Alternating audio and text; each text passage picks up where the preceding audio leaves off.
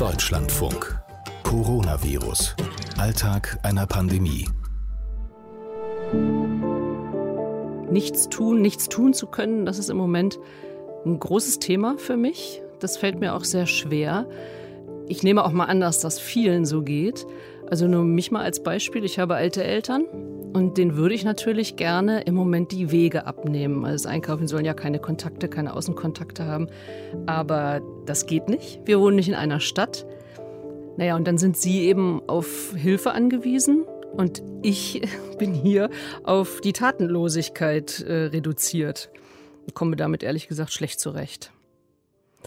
Hallo, ich bin Katrin Heise und hier im Podcast erzählen wir jetzt Geschichten von Menschen, die nicht zur Tatenlosigkeit verdonnert sind, sondern im Gegenteil eigentlich, die derzeit ja auf Hochtouren laufen. Und da haben wir schon Waltraud Kannen letzte Woche kennengelernt. Die ist Pflegedienstleiterin in Bad Krotzing. Ich habe sie vorhin angerufen und da hat sie mir erzählt, dass sie dieser Tage mit ihrem Team zusammen auch gerade Erfahrungen machen, Erfahrungen der ganz neuen Art, hat sie es genannt. Schönen guten Tag, Frau Kannen. Wie geht es Ihnen? Wie ist die Situation im Moment auf Ihrer Sozialstation in Bad Krotzing? Wir können fast so sagen, dass die Krise jetzt unser Alltag geworden ist und man merkt so überall so eine angespannte Erwartung und ähm, also wir machen Erfahrungen so der ganz anderen Art und manchmal merke ich auch, ich weiß auch nicht mehr, ob ich lachen oder weinen soll. Also wir lassen uns tatsächlich nicht mehr aus der Ruhe bringen. Wir haben zum Beispiel äh, letzten Freitag die seit 14 Tagen angekündigte Schutzausrüstung bekommen. Und das war so eine Story, da kamen zwei Feuerwehrmänner mit einer Kiste und einem Lieferschein vom Landratsamt und hatten tatsächlich eine Packung Einmalhandschuhe dabei. Jetzt muss man eine Packung. Eine Packung Einmalhandschuhe. Wir haben einen täglichen Verbrauch von 1000 Einmalhandschuhen. Und äh, sie brachten uns mit zwei Personen 200 Stück. Ja, dann und, hatten Sie ja schon mal für genau. eine Stunde Vorrat.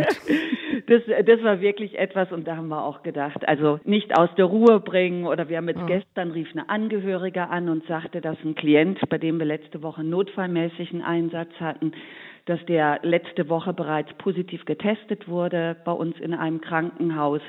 Es hatte tatsächlich keiner die ambulante Pflege auf dem Schirm. Also wir sind nicht informiert worden. Das Gesundheitsamt wusste Bescheid. Und dann habe ich mich dort auch erkundigt und habe auch gesagt, so was heißt das jetzt für die Mitarbeiterin, die vor Ort tätig war? Ja, ich müsste sie jetzt für 14 Tage in Quarantäne schicken. Aber es gibt vom RKI eine Ausnahme für Pflegekräfte wenn man Personalmangel hat, da würden auch sieben Tage häusliche Isolation reichen. Aber in Ihrem Fall reicht natürlich oder kann man äh, auch dieser Forderung des Robert-Koch-Instituts nicht Folge leisten. Was haben Sie Nein. geantwortet? Also ich habe gesagt, solange wie wir das irgendwie machen können, schicken wir Sie in diese 14 Tage Quarantäne. Die Verantwortung ist mir viel zu groß. Und da merke ich, ich habe so ein neues Wort auch die Tage gelernt. Es braucht einfach deutlich mehr so eine äh, Toleranz in Richtung, dass man einfach nicht weiß, was richtig und falsch ist und dass wir als Chefs uns einfach entscheiden müssen. Mhm. Und das tun wir auch derzeit. Was Sie eben erzählt haben, ähm, also auch dieses, was Sie jetzt inzwischen schon sagen, das habe ich jetzt inzwischen schon gelernt. Ich muss Entscheidungen treffen, Entscheidungen, die ich wahrscheinlich, also in Ihrem Fall, die Sie vor zwei Monaten vielleicht auch gar nicht sich hätten träumen lassen, die zu fällen. Wenn man mhm. Entscheidungen treffen kann, wenn man also tätig sein kann. Ich kann mir so vorstellen, dass das so ein bisschen davor bewahrt, dass man sich komplett ohnmächtig fühlt. Wenn das alles zusammenkommt, wird man ja auch überrollt, oder? Ja, also ich denke tatsächlich, die eine Ebene ist, ich freue mich, dass ich Entscheidungen fällen kann auch. Also sprich, ich entscheide einfach. Und ich denke, bei den anderen, das merke ich so bei unseren Mitarbeiterinnen, die finden sich schlichtweg, dass da jemand ist, der sagt, so machen wir das jetzt und die Verantwortung auch übernimmt. Ich glaube, äh, das ist das Gebot der Stunde, so zu handeln. Sie klingen so aktiv. Sie klingen so aktiv und eben die Verantwortung an sich nehmend oder annehmend. Das Gefühl der Ohnmacht, beschleicht Sie das manchmal trotzdem gegenüber der sich zuspitzenden Situation? Ja, das war um die Situation Freitag. Also so ohnmächtig zu sein und, und tatsächlich zu merken, seit 14 Tagen wird das angekündigt. Wir haben mittlerweile Anfragen auch, äh, ob wir Covid-19-Klienten pflegen. Und ich sage immer, das kann ich dann machen, wenn wir eine Schutzausrüstung haben. Ich warte dringend auf Schutzbrillen, die haben wir nicht. Die Schutzmasken habe ich von den Handwerksbetrieben bekommen und dort, wo ich noch eine Möglichkeit hatte, einigermaßen bezahlbar was zu bekommen. Das macht mich, ja, Ohnmacht lasse ich nicht aufkommen, aber das macht mich hilflos. Was machen Sie gegen die Ohnmacht, gegen dieses Gefühl, wenn das hochkommt? Mit Kollegen reden. Also wir telefonieren regelmäßig. Das haben wir uns jetzt angewöhnt mit den, mit anderen Geschäftsführungen, Leitungen tauschen uns aus, geben uns Tipps. Und was ich auch persönlich mache, ich kommuniziere unseren Bedarf auch an Politik oder auch an lokale Verantwortungsträger, weil ich merke so, wir brauchen jetzt einfach ein großes Netzwerk an Solidarität. Wir brauchen allerdings auch eine Information darüber, woran es uns fehlt. Und da merke ich, dass wir viel kreativer geworden sind. Ich selber habe vor zwei Jahren meine Ausbildung als Clownin gemacht. Das kommt mir jetzt sehr zugute. Als Clownin? Ja, mhm. ich wollte einfach Freude am Arbeiten und, und äh, am Tun behalten und eben auch so über die Ecke denken ja. ähm, und Lust behalten und das kommt mir tagtäglich sehr zugute. Dass man nochmal so was anderes reinbringt und vielleicht auch im Gespräch mit den Kollegen dann irgendwie merkt, Jetzt so ein etwas anderer Gedanke hilft hier vielleicht die Situation aufzulockern? So ist es. Das genau ist es. Also so diese Kreativität, auch der Gedanke, auch ich lasse mich jetzt nicht, ähm, sagt man sagt ja mal, Stress macht dumm. Also so, ich möchte jetzt einfach wach dabei bleiben und ich kann um die Ecke denken und das alles ein Stück weit auch so mit so einer Werteneutralität. Also ich habe mir sehr abgewöhnt zu urteilen, zu beurteilen und denke, okay, wenn das so nicht funktioniert, dann probieren wir es mal anders. Also mich beeindruckt das sehr, dass man merkt, Waltraud Kann gewinnt auch dieser Situation noch was ab, sucht nach Lösungen. Ich glaube, wer das schon immer macht, oder wer das sehr stark macht jedenfalls, ist äh, der Leiter des Gesundheitsamtes von Neukölln, Falko Lieke der hat erzählt, dass er ein Drive-In für Corona-Tests plant in einem Parkhaus. Und ich habe ihn vorhin gefragt nach dem Stand der Dinge. Das planen wir auch weiterhin. Jetzt hat sich herausgestellt, dass die Kosten sehr, sehr hoch sind und wir heute einen Alternativstandort auf einem großen Parkplatz uns anschauen. Ich bin aber weiterhin fest entschlossen, so ein Testzentrum, so ein Drive-In umzusetzen, weil wir einen sehr hohen Bedarf haben an Menschen, die Symptome haben und sich dann auch abstreichen lassen müssen. Und da wollen wir einfach hm. Klarheit schaffen. Da geht ja dann immer Zeit verloren. Und Sie sind ja jemand, dem diese Zeit auch ein bisschen im Nacken zu sitzen scheint. Werden Sie da nervös bei sowas? Ähm, ja, es macht mich etwas nervös, denn ähm, auch die Fallzahlentwicklung ist schon heftig in Neukölln. Wir haben bei 330.000 Einwohnerinnen und Einwohnern, die wir haben, bisher 263 abgesicherte Fälle, das heißt bestätigte Fälle, davon ein Todesfall. Das ist mir einfach zu hoch und deshalb möchte ich da weiter dran arbeiten, dass wir die Abstriche zuverlässig umsetzen, um dann natürlich auch Konsequenzen zu ziehen, also Quarantäne oder ärztliche Behandlung vorzunehmen. Hm. Wenn Sie so merken, die Fälle nehmen zu, die Welle kommt, man spricht ja ganz oft von einer Welle, ist das eigentlich manchmal so ein Gefühl, so eine, so eine Angst, dann doch am Ende ohnmächtig davor zu stehen? Na klar, ähm, wir bereiten uns dann natürlich auch auf das Schlimmste vor.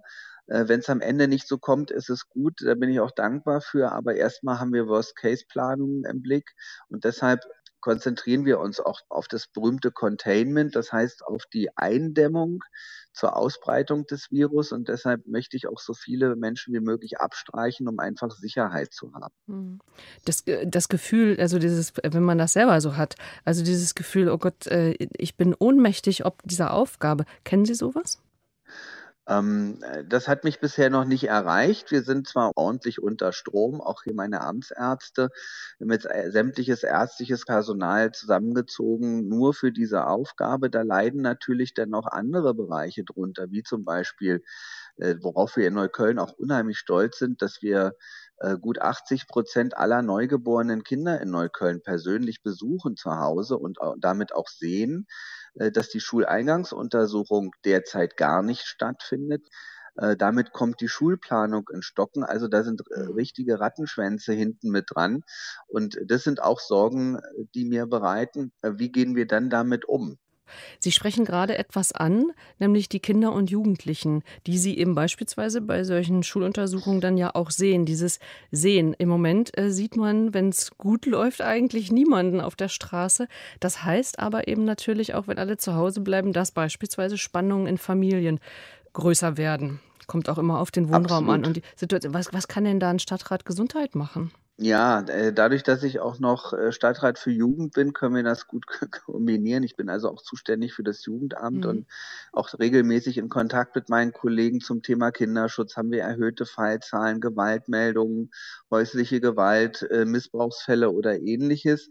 Ist derzeit bei uns noch nicht angekommen, das ist die gute Nachricht, aber ich möchte da auch vorbeugen weil wir momentan nicht so engen Kontakt haben zu den Kindern äh, in Jugendfreizeiteinrichtungen beispielsweise. Da läuft viel über WhatsApp-Gruppen, über äh, YouTube, über Internet, aber der persönliche Kontakt fehlt halt. Und äh, ich habe jetzt mit den Wohnungsbaugesellschaften in Neukölln verabredet, dass wir in den Großsiedlungen, also überall da, wo es geht, Aushänge erfolgen in den Hausaufgängen, wo wir hinweisen auf Beratungsunterstützungsangebote, beispielsweise Krise in der Familie oder in der Partnerschaft, gibt es Depressionen, äh, haben wir einen Ansprechpartner. Oder beispielsweise ähm, unsere Kinderschutz-Hotline.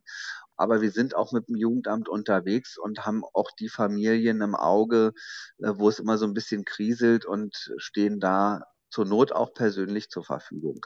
Wie kann man denn da helfen im Moment? Ich meine, raus dürfen sie nun mal nicht. Also vieles geht äh, online oder telefonisch.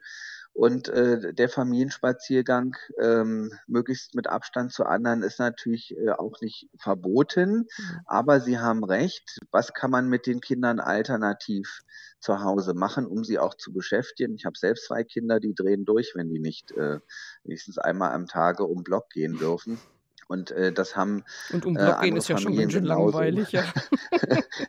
ähm, da ist es, ist es gar nicht so einfach, da Alternativangebote zu machen aber wir versuchen eben auch äh, über halt die neuen Medien das so ein bisschen abzufangen. Das reicht natürlich nicht und es ist echt eine ganz, ganz schwierige, harte Zeit für die Familien, das jetzt durchzustehen. Sie haben ganz schön viele Bälle in der Luft zu halten. Dankeschön, dass Sie sich trotzdem Zeit nehmen für unser Gespräch. Ja, ich danke auch. Es ist mir auch wichtig, den Menschen einfach auch zu sagen, dass wir da sind und jetzt nicht alle im Homeoffice vor uns hinschlummeln, sondern schon auch die Sorgen und Nöte der Bürgerinnen und Bürger versuchen bestmöglich zu bedienen und auch da zu sein. Also eins wird mir hier ganz deutlich, Ohnmachtsgefühle, auch im Angesicht von noch so vielen gleichzeitigen Problemlagen, kann sich im Moment kein Mensch leisten. Das geht einfach überhaupt gar nicht. Und das ist natürlich dasselbe fürs Krankenhauspersonal. Ja, ich bin Jana Langer. Ich bin Personalrätin und Fachkrankenschwester an einer Uniklinik in Süddeutschland und arbeite da seit 26 Jahren. Auch mit der Arbeitserfahrung heißt es aber jetzt, sich schulen lassen für die aktuelle Lage weil ich ähm, in einer Abteilung arbeite, die auch für Notfallversorgung dastehen muss. Es ist eine HNO-Abteilung, also Hals, Nasen, Ohren.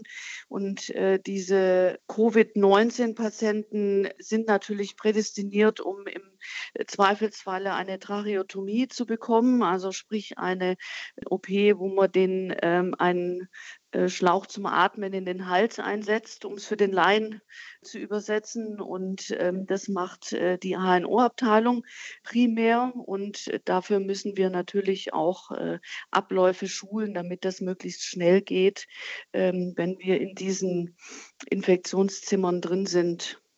Wie erleben Sie solche Schulungen in dieser Zeit? Also wenn man so auf schnell geschult wird, normalerweise gibt es da wahrscheinlich ähm, etwas ausgedehnte Zeit und jetzt muss das alles so schnell gehen. Wie erleben Sie sich, aber auch Ihre Kolleginnen da? Ja, gut, für die Krankenpflegekräfte an sich sind so äh, Dinge, die man äh, lernen muss, um sie dann schnell im Notfall ausführen zu können. Das ist jetzt Normalität. Äh, die Schwierigkeit ist, ähm, dieses An- und Ausziehen vor allem der Schutzanzüge, das ist was, mhm. was geübt werden muss.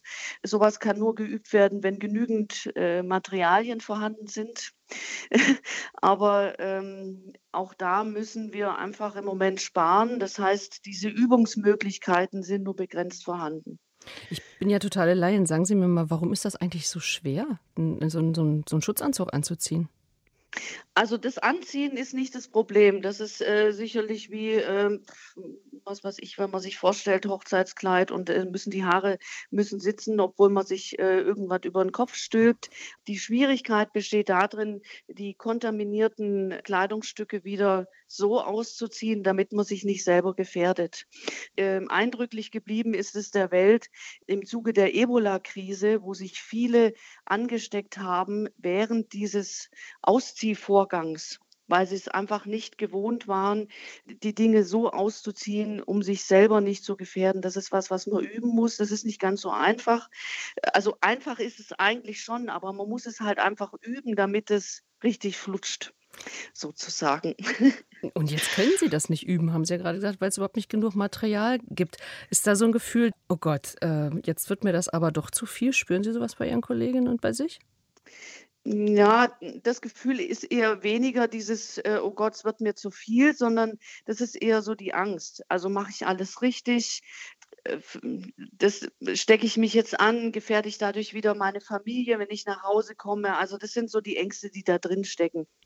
Also deswegen sind sämtliche Übungsabläufe eigentlich bei Notfällen so immens wichtig. Ähm, das ist ja auch, äh, wenn man Dienste macht, die 24 Stunden gehen. Auch da, wenn man nachts um drei, nach zwei Stunden Schlaf aus dem Bett gerissen wird, das Telefon klingelt, komm jetzt in OP. Auch da funktionieren die Abläufe eher automatisch. Noch Sprichwörtlich wie im Schlaf. Äh, sprichwörtlich wie im Schlaf, ja, muss man so mhm. sagen. Ähm, das ist aber auch gut, weil anders würde es nicht funktionieren. Also wenn man aus dem Halbschlaf heraus noch anfangen muss zu denken, ähm, da fällt einem morgens beim äh, Kaffeemachen schon das Pulver aus der Hand. Ich kann vielleicht nicht viel tun in diesen Tagen, aber es ist doch wirklich schön zu hören von denen, die was machen, auch wenn es schwierig ist. Unser Podcast Coronavirus Alltag einer Pandemie. Den können Sie überall hören, wo es Podcasts gibt und auch in der Deutschlandfunk Audiothek.